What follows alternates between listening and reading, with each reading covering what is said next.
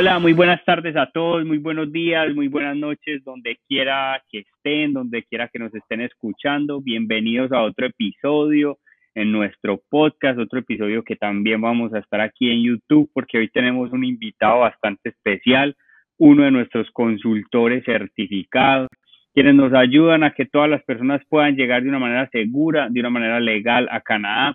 Y bueno, hoy tenemos aquí a Mario que tiene, tiene un tema bastante interesante que es el Express Entry. Es, eh, es un tema muy famoso, pero que yo sé que muchas personas no tienen, la verdad es que no tienen idea de qué significa, de eso cómo es, de cómo se come, para qué sirve. Bueno, aquí tenemos a un experto que nos va a dar como todos los detalles importantes. Mario, bienvenido, ¿cómo estás? Eh, gracias, Santiago, muchas gracias por la invitación. Muy bien, muy bien, contento de estar acá eh, contigo y con todas las, las, personas que nos van a, a escuchar y, bueno, eh, estar con, con, nosotros. Y sí, la idea es aclarar un, tal vez un poco de, de, de dudas, hablar sobre esto desde el del Express Entry, porque generalmente pues las personas siempre me preguntan muchas cosas y me doy cuenta yo que a veces no están entendiendo, ¿no? efectivamente cómo es el sistema. Y es clave también entender lo que es esto, ¿verdad? Para todos aquellos que están interesados en venir a Canadá y, pues con la meta final de una residencia, ¿no? Efectivamente. Entonces, eh, es eso. Así que sí, gracias por, por la invitación y, y muy contento de estar acá. Bueno, listo, excelente. Entonces, a ver, Mario, explícanos, ¿qué es Express Entry? Para que las personas tengan, trata como de, de explicárnoslo de una manera simple, para que las personas puedan tener una idea de, lo que esto representa. Sí. Eh, lo primero que quiero decir es que Express Entry no es un programa como tal para migrar a Canadá y es la primera, el, el, primer error que cometen muchas personas, decir es que yo me voy a través de este programa es presente. No, no es así. El, el, es presente no es un programa, es el sistema en el que se realizan básicamente tres programas.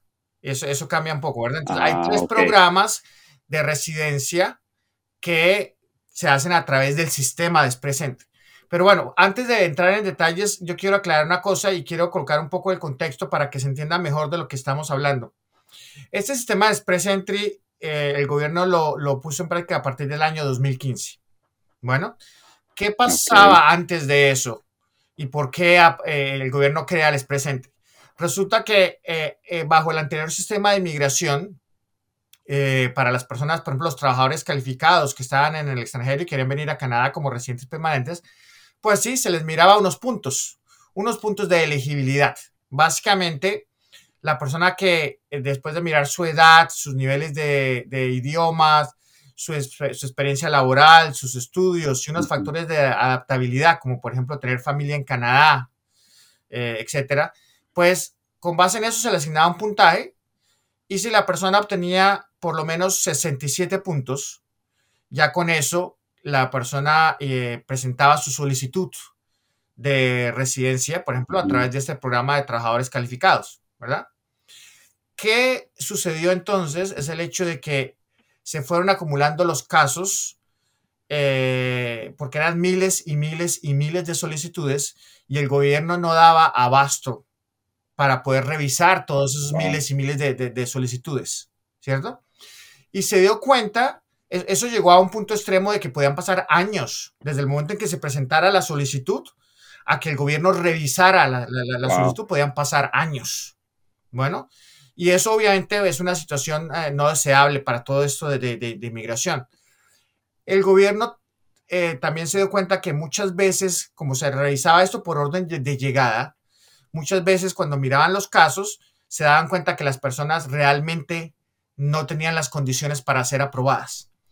Pero se ha gastado una cantidad de tiempo y de recursos en mirar ese caso para llegar a la conclusión de que no estaba, esta persona no era, no, no, no reunía las condiciones. Y mientras tanto se dejaba de mirar casos de personas que sí te, realmente tenían las condiciones. Así que el gobierno decidió decir, no, ya no vamos a, tener este modelo, solamente vamos a implementar el Express Entry. ¿Qué es el Express Entry? Entonces ahora sí, vamos a hablar un poco de eso. Es decir, eh, para presentar las solicitudes vamos a tener dos etapas. Bueno, la primera es ser elegible para entrar al programa.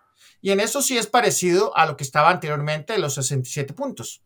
¿verdad? Sigue siendo así. O sea, la persona debe tener unas condiciones mínimas para entrar al programa. ¿Condiciones mínimas de qué? Por ejemplo, el nivel de estudios. El nivel de estudios tiene que ser eh, a partir de la secundaria, ¿verdad? Eh, a partir de la, edad. Entonces, a partir de los 18 años, ¿verdad?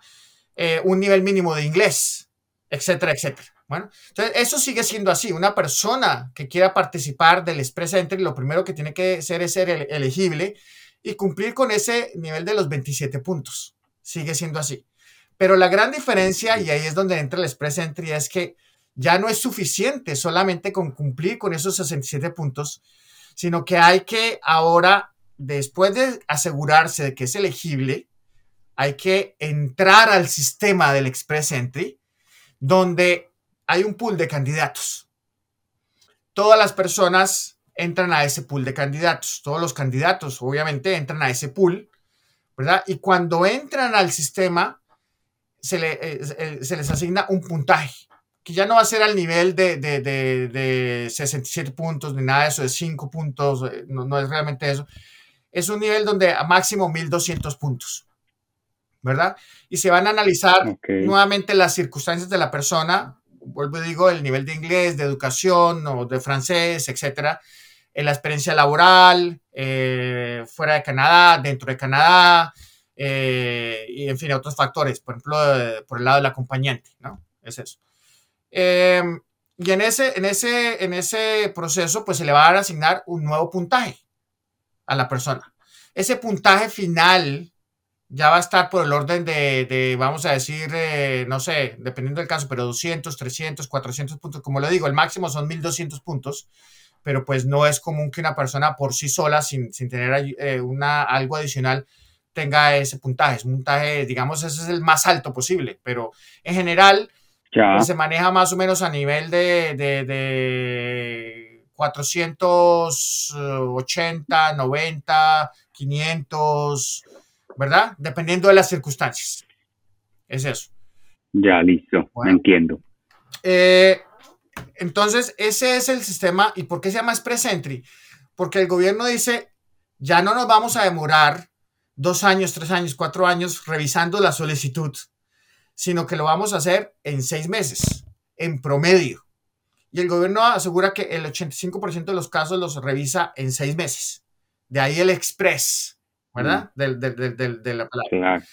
Eh, entonces ya tenemos claro también que el express no significa, como muchas personas piensan, que, que hoy inicie el proceso y en, dos meses o tres meses ya está todo solucionado. No, esto va a tomar tiempo, los trámites migratorios toman tiempo pero significa que va a ser más rápido en comparación con lo que era anteriormente, ¿cierto? O sea, de, esperar dos años, tres años. En mi caso, por ejemplo, yo les cuento, eh, yo duré cinco años esperando por esto. Wow. ¿Verdad? O sea, eh, porque también tuve la mala suerte que mi caso quedó atrapado en un cambio de legislación. Lo que era el sistema anterior con el sistema nuevo. ¿Y eso en qué se manifestó? En que sencillamente, en mi caso, les tomó, le tomó al gobierno cinco años para revisarlo y darme, darme una respuesta. Bueno, eh, lo importante en este caso es efectivamente poder hacer que fluya todo el proceso y de ahí el hecho de que el gobierno dice, ok, seis meses. Pero ojo, porque es la otra, la otra eh, percepción errada que hay. Son seis meses contados a partir de cuándo. No es cuando yo inicio el mm. proceso, hay que seguir, hacer todo el proceso, ¿verdad? Entonces no es cuando yo empiezo con lo primero y quizás seis meses, no, no es eso. El proceso en que consiste, lo primero, obviamente, ya dijimos, es asegurarse de ser elegible para participar en ese, programa, ¿ok? Se cumple esa meta. ¿Qué sigue? Hay que entrar al pool de candidatos. Ahí es donde va a mirar el gobierno a todas las personas que están interesadas en esto para ver si pueden avanzar o no. Bueno, para entrar a ese pool de candidatos, el gobierno solamente exige dos, documentos. Uno es la prueba del, idioma o de los idiomas, ¿verdad? Los exámenes oficiales aceptados por el gobierno para probar el nivel de idioma. Y lo otro es la, la, digamos, eh, lo que se llama ECA en inglés, que es el Educational Credential Assessment, que es la revisión de los papeles de los estudios. Y cuál es, saber cuál es la equivalencia de esos estudios que fueron realizados en el extranjero, por ejemplo, eh, con base en el sistema canadiense de educación, ¿verdad? Entonces, si ese pregrado en el extranjero equivale a un pregrado en Canadá, si esa maestría equivale a una maestría o a qué equivale, es eso. Entonces, realmente para entrar al pool de candidatos, el gobierno lo primero que le dice, no, muéstreme esas dos cosas y eso es obligatorio tener para poder entrar al, al, pool. Bueno, magnífico. Ya. Ahí todavía no, en, realidad es como son los primeros pasos, pero no, no se tiene nada eh, eh, final en el proceso y es lo que muchas personas creen que ya se inició todo y sí, son los primeros pasos, pero ahí no hay nada todavía definido. Bueno, la persona entra al pool de candidatos y recibe su puntaje, ¿verdad? Ok, muy bien. ¿Qué sigue? El gobierno hace sorteos, generalmente, pero no siempre, cada dos semanas. Eso el gobierno lo determina y los sorteos se los hace cuando los hace, ¿verdad? Durante esos seis meses. Eh, no, todavía no comenzamos hablando de los seis meses. Todavía no estamos en los seis ah, meses. Allá voy. O sea, aquí ni listo. No, no, estamos hablando de que la persona entró al pool de candidatos y el gobierno hace sus, sus eh, sorteos. O sea, hace un sorteo. Su sorteo. Y para cada sorteo lo que hace es definir un puntaje. Bueno, de acuerdo a lo que el gobierno estime. Entonces, el gobierno dice, por ejemplo, eh, para este sorteo se utilizó un puntaje de 480. Bueno, eso lo determina el gobierno completamente. Bueno, y eh, las personas cuyo puntaje sea de 480 o superior van a recibir una invitación del gobierno canadiense, la invitación, lo que se llama la invitación a aplicar, ¿verdad? Ese es el, punto de quiebre, clave. Ahí es donde realmente inicia en serio, el programa. Sí, efectivamente. A partir de ese momento, ¿qué es lo que pues, sucede? El gobierno dice, mientras la persona está en el pool de candidatos, está ahí, pero no hay, no hay realmente nada No hay nada. Exactamente. Pero ya cuando hay ese match del puntaje, ¿verdad? Es cuando el gobierno dice, ok, ahora sí está la luz verde para que usted me deje ver todos los documentos que yo necesito ver. Ah, ok, ok, ahora sí, es que es como un peaje, mejor dicho. Exacto, es como ahí comienza el... ahora sí. Entonces el gobierno, le dice, yo le doy 60 días. 60 días para que usted me muestre todo lo que usted me dijo inicialmente en, cuando entró al, al pool, ¿cierto? Entonces muéstreme ya con papeles en mano su experiencia laboral, muéstreme el examen médico, muéstreme los recursos que tiene, ¿verdad? Muéstreme sus antecedentes eh, judiciales, ¿verdad? Eh, incluye toda la información de los estudios, etcétera, etcétera, etcétera, ¿verdad? Y cuando la persona dice, ok, ya tengo todo, y le presenta eso al gobierno, es en ese instante que empiezan a correr los seis meses. Ah, listo, listo. Ya, ya comprendo. O sea que definitivamente es, eh, pues las personas a veces, hey, a todos los oyentes que están aquí de cualquier país, tienen que tener algo muy en cuenta, es que los procesos migratorios toman tiempo. Hay que tener paciencia porque son muchas las personas que quieren venir a Canadá y Canadá se toma el tiempo de definir bien quiénes son los indicados. Y esto muchas veces eh, no es por culpa ni del consultor ni culpa de Gentium, porque como lo está diciendo aquí Mario, es el tiempo del gobierno y hay decisiones que solo el gobierno de Canadá toma. Entonces vean que aquí este Express Entry son seis meses eh, más lo que te demoraste en, entrar al pool, lo que te demoró el proceso del pool y eso, que entonces puede ser mucho más. Sí, entonces eh, lo que quería aclarar era eso básicamente porque muchas personas me dicen, ah, pero Express Entry entonces le, toma unos seis meses. Si todos salen en seis meses, uno ya es residente. Y la respuesta ahí es sí y no, un poco confusa, ¿verdad? Por lo mismo, me, toca decirle, me toca explicar eso. Pero sí, hay que pensar en lo siguiente. Ahora, hablando de los tiempos de procesamiento, lo que el gobierno dice es que ellos más o menos un 85% de los casos los revisan en ese periodo de seis meses. Eso bajo ninguna circunstancia quiere decir que están asegurados los seis meses. Ojo, porque es la otra confusión que hay, ¿verdad? Sencillamente, sí, si la persona tiene suerte y el gobierno alcanzó a mirar esa, esa, esa solicitud, etcétera, dentro de esos seis meses, pues bien, se cumplió la meta de los seis meses. Pero si no, pues puede ser que se demore un poco más, que se demore siete meses, ocho meses, nueve meses, no lo sabemos, ¿cierto? Entonces va a depender específicamente del gobierno, ¿verdad? Y no hay forma de acelerar este proceso, porque muchas personas, las, las, muchas veces las personas creen que, que, que, si se hace algo adicional, que a veces que si uno paga más o lo que sea, entonces le van a procesar más rápido o no, sencillamente se presenta la solicitud al, gobierno y hay que esperar la respuesta. Es, es, eso. Sí. Bueno.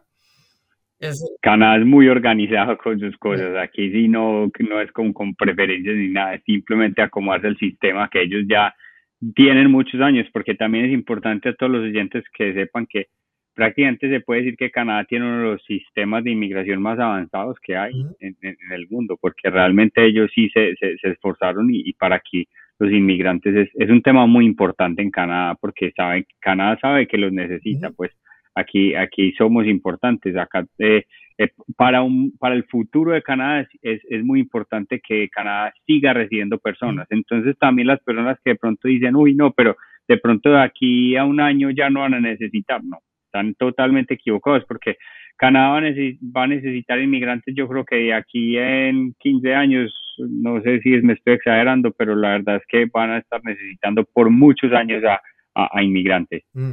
Sí, e, efectivamente, eh, el gobierno siempre ha sido muy claro con eso, ¿verdad? Eh, Canadá es un país de inmigrantes y necesita inmigrantes, ¿verdad? Personas que vengan acá y, y pues también obviamente eh, vengan a, disfrutar de, las ventajas que ofrece Canadá, pero al mismo tiempo también a contribuir a Canadá, ¿verdad? O sea, eh, ¿cómo se contribuye eso? Pues se espera que una persona que inmigre acá, pues obviamente va a trabajar, va a criar a sus hijos acá, va a tener hijos, eh, algo muy importante, va a pagar impuestos, ¿cierto? Entonces, efectivamente, sí, si ustedes miran el plan de inmigración de Canadá, la idea es aumentar sustancialmente ¿verdad? El, número de, inmigrantes que va a aceptar Canadá. De hecho, durante muchos años Canadá aceptaba más o menos en promedio por año 250 mil nuevos eh, inmigrantes en, todas las, en todos los planes, ¿no? No me estoy refiriendo solamente a este plan, ¿verdad? Sino en, todos los planes, todos los inmigrantes que llegan bajo diferentes eh, programas. Em, y ya vamos en, casi 500 mil por año. La meta para estos tres años, del 23 al 25, es más o menos recibir un millón y medio de inmigrantes. O sea, Wow. ¿Cierto? O sea, ya se pasó de esa meta de, de 250 mil, ya quedó esa historia. Atrás. Y ya vamos eh, con algo, con cifras muy cercanas a, a, los 500 mil por año. Bueno, y esa es la intención del, del, gobierno canadiense. Entonces, pero, pero, Santiago, tú has dicho algo clave acá. Es una inmigración ordenada. La idea del gobierno es obviamente que sí recibe inmigrantes eh, bajo todas las modalidades que hay, los programas, pero que cumplan con los requisitos. No es sencillamente eh, llegar a Canadá de cualquier manera, ¿cierto? Sino que tienen que cumplir los requisitos y cumplir con todos los pasos para, para eh, hacer la transición a la residencia. Bueno, entonces eso, eso es lo claro. Así que la persona que, eh, por ejemplo, vamos a decir, una persona que está fuera de Canadá, bueno, un profesional, tiene experiencia de trabajo en su país, no ha venido a Canadá a trabajar o a estudiar, pero tiene experiencia de trabajo y reúne los puntos y todas las condiciones se dan, inicia este proceso desde su país y puede llegar a Canadá, si es aprobado con éxito, el día que llegue a Canadá, llega como residente permanente de Canadá. Bueno, es la gran ventaja de ese programa. Es la gran ventaja de ese programa. El premio final es ese. Usted cumple con todos los requisitos. Entonces, si es este programa de trabajador calificado federal, por ejemplo, eh, cumple con todo, su puntaje muy bueno, etcétera. Se hizo el proceso, revisaron los documentos, el gobierno que satisfecho aprobó. Ese día, esa persona, cuando llega a Canadá, ya llega como residente permanente. Ese es el, gran, en, esa, en ese caso, ¿verdad? Una persona que ya ha venido a Canadá, ha estudiado y o trabajado y después hace el proceso de su residencia, ¿verdad? Es a través de otro programa que se llama Canadian Experience Class, pero que de alguna manera, o sea, que se maneja también a través del Express Entry. Entonces, de alguna manera es gemelo mm. de lo que acabamos de hablar, ¿verdad? De ese otro programa que acabamos de hablar. Eh, y también funciona básicamente de la misma manera. Los puntos que recibe por cada uno de estos conceptos eh, y lo que el gobierno maneja y la persona que haya... Eh, la, la, diferencia acá es el de trabajadores calificados está orientado a quién? A una persona que está fuera de Canadá, ¿cierto? O, mejor, mejor, cuya experiencia laboral ha sido querida fuera de Canadá. Esos son los términos. el, programa de Canadian Experience Class está dirigido a quién? A una persona que ya ha venido a Canadá y ha trabajado dentro de Canadá. Un trabajo calificado, digámoslo así. Entonces, con base en eso, es que se hace el proceso de la residencia. Pero los dos programas funcionan con Express Entry. Es, es, eso. Bueno, entonces hay, hay, que también tener en cuenta que efectivamente, eh, em, si bien ese programa de, de Express Entry, eh, o perdón, el programa no, el sistema es, para los dos programas, pues hay ciertas particularidades, ¿cierto? De, de, de cada, cosa. Hay algunas cosas que cambian aquí y allá, pero eso es. Entonces, por eso les decía yo en un principio, se manejan dos, tres programas con Express Entry, ¿verdad? El tercero, ¿cuál es? Es las nominaciones provinciales, que están ligadas o que también eh, eh, eh, trabajan, digamos, con el Express Entry. En otras palabras, para tener acceso a una nominación provincial, en muchos casos ya hay que estar en Express Entry, o sea, en el Express Entry, dentro del programa, ¿verdad? Y manejar eso para solicitar la, la, continuar con el proceso de una nominación provincial, por ejemplo. Hay unos que sí, otros que no, ah, o sea, son muchos detalles que no puedo mencionar, pero esa es la, la, idea. Entonces, ese es el sistema que está en este momento vigente en, en, Canadá y bajo el cual la persona tiene que eh, pues ajustarse a eso, ¿verdad? Eh, una cosa importante el puntaje, desde que el gobierno colocó este, este sistema en el año 2015, pues em, ha ido viniendo subiendo los puntos, subiendo, subiendo, subiendo los puntos. El nivel más bajo mm. de este, de este que, que, que, colocó en algún momento fue, no me acuerdo si fueron 411 o 413 puntos. Eso ya fue hace años. O sea que una persona que tuviera 415, 420 ya tenía asegurada la invitación a aplicar y continuar con el proceso, ¿cierto? Pero eso también es historia patria, porque hoy en día el gobierno se da el lujo de colocar unos puntajes mucho más altos porque hay muchas personas en ese pool de candidatos. ¿Verdad? Muchas personas. Entonces ya pensar en que una persona que tenga 420 puntos va a recibir la invitación no es realista. No es realista. Mm. ¿Verdad? El gobierno, la última vez que manejó este puntaje fue como de 489 puntos. ¿Verdad? Entonces, ahí está la diferencia. O sea, eh, como hay más personas con puntajes más altos, el gobierno puede también subir su puntaje para darle prelación a esas personas con puntajes altos. Entonces, quiero explicar acá una, cosa. Muchas personas dicen, bueno, yo revisé y dice ahí que, lo mínimo es, por ejemplo, que tenga un nivel intermedio alto en el de inglés. O sea, un equivalente a 6 en todas las bandas del IELTS. Sí, eso es cierto, ese es el requerimiento mínimo. Eh, lo mínimo es tener educación secundaria ¿verdad? Haber terminado el colegio y tener la secundaria. Sí, ese es el requerimiento. Pero en realidad lo que sucede es que una persona que solamente tenga su colegio no va a tener los puntos suficientes para poder avanzar en el proceso, ¿verdad? Una persona que, tenga un inglés tal vez solamente intermedio, le va a ser muy difícil ser competitivo y no va a tener los puntos suficientes. Entonces, hoy en día, como está la situación, hay que pensar en no solamente quedarse con los mínimos.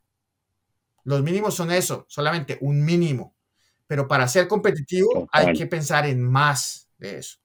Bueno, eso también deben entender las personas, porque siempre hay personas que me dicen, pero si yo tengo, yo leí, yo necesito esto y esto y esto, yo tengo todo eso, entonces ¿por qué me dice que no soy competitivo? ¿Verdad? Esa es la, cuestión. Eh, Sí, la realidad, hay que, hay que pensar en eso. O sea, eh, con esto también ha sido una cuestión, vean, antes de que estallara toda la pandemia, la última vez que el gobierno realizó ese, este sorteo del programa, por ejemplo, el puntaje que estaba manejando fue algo así como 469 o 70, algo así, no recuerdo bien, pero por ese orden, ¿cierto? Vino la, la pandemia y entonces durante año y medio el gobierno suspendió el programa, lo dejó en pausa. ¿Verdad? Y cuando lo reinició fue en julio del año pasado, el primer puntaje que utiliza fue de 527. Oh, wow. Altísimo, ¿verdad? Sí, subió, o sea, claro, subió No es fácil tener 527, ¿por qué? Pero hay una explicación y es el hecho de que había pasado año y medio donde muchas personas estaban listas, tal vez habían entrado al pool de candidato y estaban esperando y muchos tenían unos puntajes muy altos. Así que cuando el gobierno hace el primer sorteo, ¿qué dice? Pues mi puntaje mínimo es 527, ¿verdad? Y... Claro, porque también muchas personas que en tema de pandemia, pues decidieron querer migrar a Canadá. Entonces, sí, ya estaban dentro del, dentro del, del pulito, así que el gobierno dijo, bueno, este, 527, pero como era de esperarse, en la medida en que fue pasando el tiempo, ese puntaje fue bajando, ¿verdad? Entonces, 527 y después fue 507 y después 491, etcétera. Eh, es factible, pensaría yo, que pueda volver a ubicarse más o menos al nivel de los 470 hacia arriba, ¿no? Es, es eso, vamos a ver qué, qué, sucede. Pero es factible pensar, pensar eso. Entonces, sí, de ahí que el programa se haya, estos programas que se manejan a través de, de Express Entry se hayan vuelto tan competitivos por el puntaje que maneja el gobierno. Claro. Es, es eso. Eh, ¿Qué significa ser competitivo? O sea, muchas de las personas que, que, están en una buena posición para recibir la invitación tienen muy buen nivel de inglés. Algunos ya vienen con inglés y con francés, ¿verdad? Eh, tienen algún tipo de posgrado, además del pregrado, ¿verdad? Eh, obviamente tienen buena experiencia laboral en sus países. Eh, ya tienen experiencia laboral dentro de Canadá, ese tipo de cosas. Eso es hoy en día lo que hace competitivo a, a competitivo a una persona, ¿no? Es, es, eso. La edad, por supuesto, también cuenta. O sea, hasta los 29 años se, se recibe puntaje máximo por edad. A partir de los 30 uno empieza a perder puntos. ¿verdad? Pero la idea del, del sistema del presente es como tratar de mantener un equilibrio entre los diferentes factores. ¿Y a qué me refiero con esto? Una persona que tenga 20 años es obvio que va a recibir el máximo puntaje por edad, ¿cierto? Porque es muy joven. Pero, ¿cuánto puntaje va a recibir por estudios? O sea, con 20 años, ¿cuáles estudios puede tener la persona? ¿Verdad? otro es, qué tanta experiencia laboral puede tener esa persona, ¿cierto? Entonces ahí por lo que gana, de, tal vez por edad, pues se nivela por los otros factores. Con lo otro. Y lo otro es lo, lo contrario, una persona que tenga 40 años, esa persona puede ser que ya tenga posgrados, ¿cierto? Ya debe tener muchos años de experiencia laboral. Eh, puede ser que su nivel de inglés ya es muy bueno, pero por edad ya ha perdido puntos, ¿cierto? Entonces la idea del sistema es mantener de alguna manera un equilibrio entre las diferentes variables que entran en, en, en juego. Bueno, ese, e, e, e, eso es.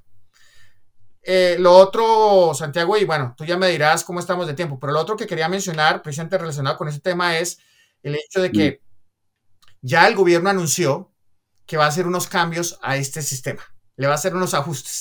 Oh. Bueno. Oh, interesante. no, ya desde el año pasado anunció que estaban analizando qué cambios le iban a hacer, ¿verdad? Y eh, si todo sucede tal como lo dijo, pues aparentemente en este semestre, en el primer semestre del, del 2023, van a entrar sí. esos cambios. Bueno, eh, en general, ¿qué puedo decir sobre esos cambios? Porque todavía no se conocen exactamente los detalles, pero hasta uh -huh. ahora eh, las personas que avanzaban en el eran los que eh, tuvieran el puntaje, ¿cierto? Tal como lo dije. Independientemente, sí. independientemente de la ocupación que tuvieran, fueran arquitectos, ingenieros, médicos o diseñadores gráficos, si tenía el puntaje que pedía el gobierno o superior, pues avanzaba en el proceso, ¿cierto? Pero uh -huh. el gobierno ya anunció que también quiere colocar otras variables, eh, como por ejemplo decir, oiga, estamos necesitando arquitectos. ¿Cierto? Uh -huh. Entonces, para que haya una conexión más directa entre el mercado laboral y el inmigrante, ¿verdad? Vamos a sí, okay, sí. Si estamos necesitando arquitectos, pues de alguna manera démosle prelación a los arquitectos y que eso se refleje en el sistema. ¿Cierto? Ah, entiendo. Entonces, de ahora va a haber ese elemento de la ocupación. No sé exactamente cómo va a trabajar, no, no, no, no, no tenemos los detalles. Okay. Puede ser que el gobierno determine que si se necesitan arquitectos, entonces eh, la persona recibe 50 puntos adicionales. No lo sé cómo va a ser, ¿verdad? Eh, pero sí ya es evidente que la ocupación va a entrar a, jugar también en, ese proceso. Bueno. Ah, claro, van a querer que las personas que estén más arriba sean las que están necesitando Por ejemplo, sí, no, eh, o sea, si en este momento hay una falta de profesionales en determinada área en el país, entonces también tratar de darle prelación a esos profesionales que están en el proceso, ¿cierto? Claro. Esa es la otra. Lo otro que también ha hecho el gobierno eh, es, por ejemplo, pueden determinar, bueno, yo quiero, eh, le voy a dar prelación o puntos adicionales, no sé, a personas que tengan un inglés muy bueno o un francés muy bueno, por ejemplo, ¿no? Que tengan determinado nivel, de acuerdo a la escala que maneja el gobierno, entonces eh, también van a tener prelación. Esa es otra posibilidad. Vuelvo y le digo, no sabemos los detalles en concreto, pero ya sabemos que vienen ese cambio. Y ese eh, para muchas personas tal vez va a ser algo muy positivo. Espero que para la, gran mayoría, eh, y, Pero ya es, es evidente eh, ese cambio, ¿no? Lo cual pues no es, no, es, no es atípico porque el gobierno pues en la medida en que avanza el programa le hace los ajustes que considere necesarios para que, para que avance el sistema funcione mejor, ¿no? Funcione mejor, funcione mejor. Es, es eso. Total, total. Y es que definitivamente es, un sistema que está muy bien organizado. Por eso, por eso eh, nosotros les recomendamos tanto el tema de agendar una consulta migratoria, porque pueden ver que cada sistema o cada programa tiene muchísimos detalles. Y para las personas que tal vez este no vaya a ser el sistema indicado, pues van a haber muchísimos más programas que tal vez sí. Entonces también es, por eso es importante la consulta, porque aparte de que hay muchos programas, en Canadá es un país muy grande y tiene muchas provincias. Y cada provincia tiene, tiene sus programas, cada provincia tiene sus necesidades y tal vez eh, tu experiencia laboral eh, o lo que tú quieres estudiar es perfecto para alguna de las provincias. Y en eso también te ayuda el consultor a elegir la provincia que es correcta eh, para, para, tu migración, que, que, sea una vía segura, que sea una vía legal que, y que puedas obtener la residencia permanente, que también es una de las, de las metas más grandes que, que casi todos tienen, poder llegar a obtener la, la residencia permanente. Y hay muchos detalles eh, a la hora de emigrar que terminan como resultado es, esa, esa residencia, porque se pueden cometer muchos errores y errores que te pueden causar, que, pues que te puedan demorar en ese proceso meses años o incluso que te toque salir del país y después volver a aplicar a otro programa. Entonces, por eso es tan importante organizar una buena estrategia, un buen plan para que puedas migrar de una manera segura. Exactamente. Mario, te, agradezco muchísimo el tiempo que, que, nos has dado aquí. Muchas gracias a todos los oyentes que también han estado presentes. Gracias por aclararnos tanto la información. Recuerden que pueden agendar una consulta con Mario. Eh, es un consultor certificado por el gobierno. Mario estudió, dedicó bastante tiempo, tuvo mucha perseverancia para llegar a Canadá. Miren que fueron cinco años también. Creo que eso, eso es algo, una motivación también para las personas que nunca se rindan, que creen que esto es como algo sencillo. No, no es sencillo, pero sí es posible y, y esta es la realidad. Así que bueno, los esperamos en nuestros próximos episodios y bueno, Mario, te agradezco mucho el tiempo. Muchas gracias por la invitación, Santiago. Eh, reitero lo que acabas de decir. Invito a las personas a que, eh, pues, efectivamente agenden una cita para mirar ya su caso particular y para que no haya errores en el camino, ¿verdad? Cada programa tiene muchos detalles, ¿verdad? Y hay que, hay que saber muy bien lo que se hace para, para no cometer errores. Entonces, por supuesto, cada caso es diferente, hay que mirar las, las particularidades de cada, de cada persona y con base en eso, pues definir el, mejor plan, ¿verdad? Sobre todo cuando estamos hablando de la residencia permanente, porque no es sencillamente venir acá a trabajar o a estudiar, pero estamos hablando ya de un plan de vida que es a largo plazo, ¿verdad? Así que siempre hay que hacer las cosas, ir a, ir a, la fija. Bueno, así que de nuevo muchas gracias Santiago por, por esta invitación y me ha encantado aquí estar contigo y con todas las personas que nos están eh, escuchando, viendo. Listo. Bueno, Mario, muchísimas gracias, muchísimas gracias a todos y bueno, sigan pendientes de nuestras redes sociales, de, nuestro YouTube, de nuestro Spotify. También vamos a estar en Apple Podcast, Google Podcast y bueno, nos pueden dejar en los comentarios el próximo tema que deseen escuchar. Que les vaya muy bien.